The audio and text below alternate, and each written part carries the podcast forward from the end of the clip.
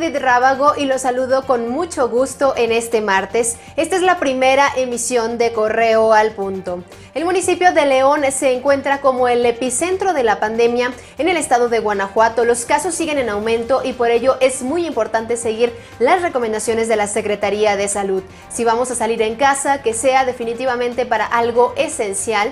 No olvidar llevar cubrebocas, gel antibacterial y siempre, siempre mantener la distancia con otras personas. Hay que cuidarnos, hay que cuidar a nuestra familia. Es responsabilidad de todos.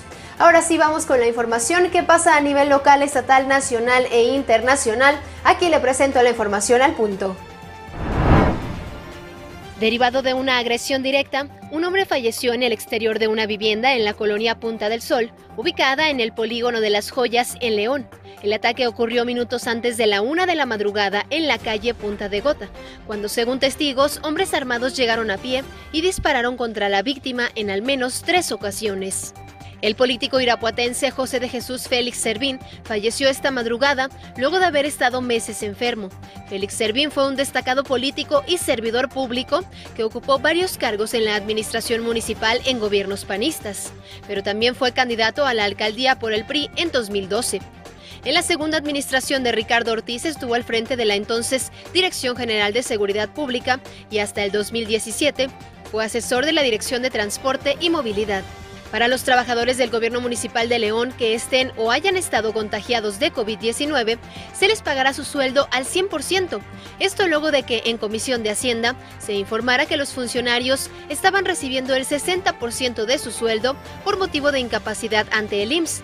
Al respecto, el tesorero municipal Enrique Sosa detalló que al momento tienen una lista de 100 empleados a quienes les pagarán su sueldo completo.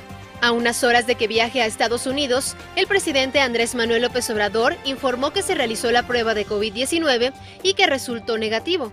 En conferencia de prensa, el presidente comentó que no se había hecho la prueba porque no tenía síntomas y que acata las órdenes que le dan doctores, e indicó que si es necesario que en el país vecino se tiene que realizar la prueba, lo volverá a hacer. La Oficina de Inmigración y Aduanas de Estados Unidos anunció que los estudiantes extranjeros con visados F1 y M1 que estén inscritos en una universidad que vaya a dar todas sus clases online tendrán que regresar a su país. Para poder quedarse tendrán que pedir el traslado a una institución con clases presenciales. Manténgase conectado e informado con nosotros. En redes sociales nos encuentra como Periódico Correo, en Facebook, Twitter, Instagram y YouTube. Nuestra página web, periódicocorreo.com.mx. Y también lo invito a unirse a nuestro canal de Telegram donde día con día tendrá todas las noticias de Periódico Correo en su teléfono celular. Es muy fácil, solo descargue la aplicación de Telegram, busque nuestro canal, se encuentra como Periódico Correo, únase a él y listo. Todos los días tendrá la información. En unas horas más lo invito a que se conecte nuevamente conmigo porque le estaré compartiendo más información. Mientras tanto, si es posible, por favor, quédate en casa, cuídate mucho. Hoy en nuestras redes sociales, no te pierdas, el capitalino Víctor Vázquez Chía, de 48 años, murió en Carolina del Norte, Estados Unidos, y sus familiares piden ayuda para repatriar el cadáver. Se elevan casos de COVID-19 en población infantil. Hasta el domingo se tenían 360 confirmados.